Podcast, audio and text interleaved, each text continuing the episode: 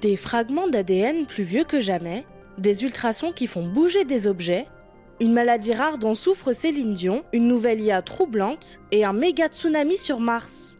Bonjour à toutes et à tous, je suis Maëlle Diallo et bienvenue dans Fil de Science, le podcast Futura où l'on retrace ensemble l'actualité de la semaine.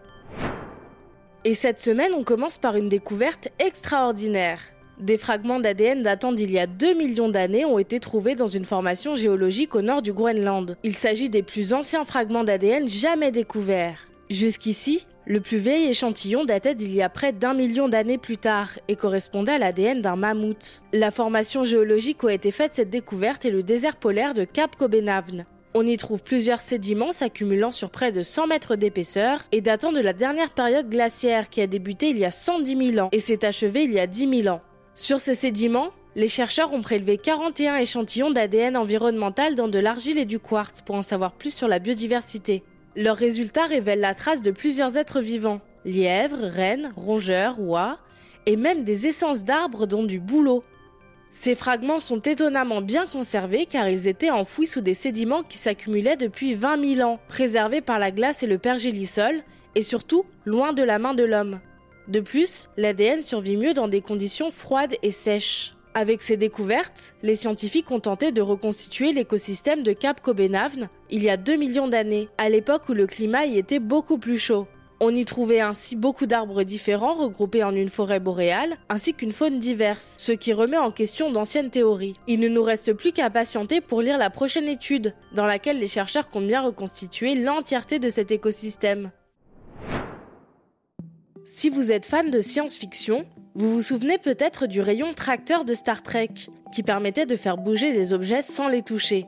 Eh bien, figurez-vous que des chercheurs de l'Université du Minnesota aux États-Unis sont en phase de faire de la fiction une réalité, enfin à plus petite échelle. Ces scientifiques ont en effet réussi à déplacer des objets grâce à des ultrasons, un exploit déjà réalisé par le passé, mais sur des matériaux de quelques nanomètres ou millimètres. Ici, il s'agit d'un objet de plusieurs dizaines de millimètres, donc de plusieurs centimètres. Cette avancée est possible grâce aux métasurfaces. L'objet est recouvert de minuscules motifs qui modifient la manière dont les ultrasons interagissent avec lui. Les chercheurs peuvent donc contrôler la direction de la force exercée et ainsi choisir de tirer ou repousser l'objet. Cette technique pourrait servir dans plusieurs domaines scientifiques, mais aussi en robotique et dans la manufacture. Les chercheurs comptent tester d'autres matériaux, fréquences et tailles d'objets afin de rapprocher toujours plus la fiction de la réalité.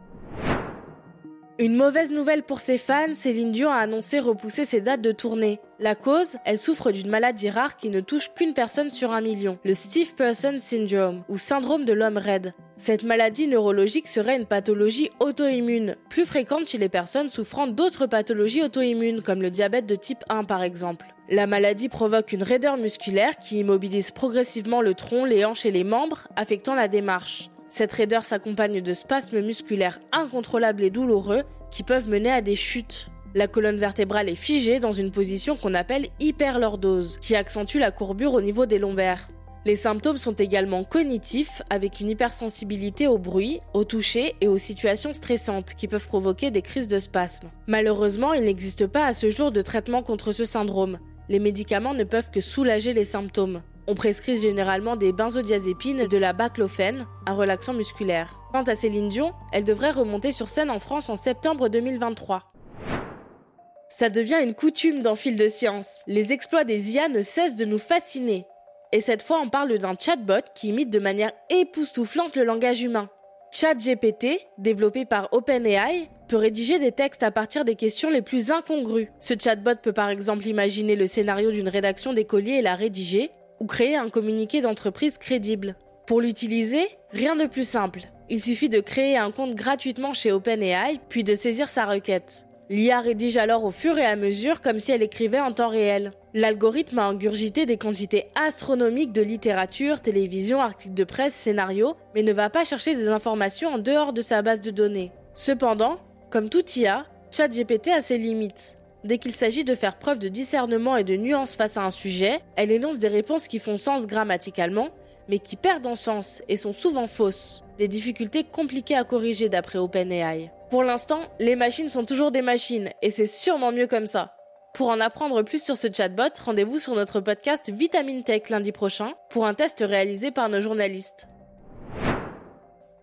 Des chercheurs du Planetary Science Institute ont identifié un cratère à la surface de Mars. Il correspond à la trace laissée par un énorme astéroïde qui se serait écrasé sur la planète il y a 3,5 milliards d'années, provoquant des méga tsunamis similaires à ceux qui, sur Terre, ont fait disparaître les dinosaures. Ce cratère, baptisé Paul, d'un diamètre de 110 km, se situe dans une zone de Mars qui était recouverte d'un vaste océan par le passé. Selon sa taille, comprise entre 3 et 9 km de diamètre selon la résistance du sol, l'astéroïde aurait libéré une énergie semblable à l'explosion d'une charge de 0,5 à 13 millions de mégatonnes de TNT. Pour vous donner une ordre d'idée, la bombe nucléaire la plus puissante jamais testée a libéré une énergie correspondant à 57 mégatonnes de TNT. Reste à savoir maintenant si, sur Mars, cet astéroïde et les méga tsunamis qui l'ont accompagné ont provoqué des dégâts similaires à ceux qui ont causé l'extinction des dinosaures sur Terre. Retrouvez plus d'informations ainsi que le reste de nos actualités sur Futura. C'est tout pour cette semaine. Si vous nous écoutez sur les apps audio, pensez à vous abonner pour nous retrouver toutes les semaines et à nous laisser une note et un commentaire pour soutenir notre travail.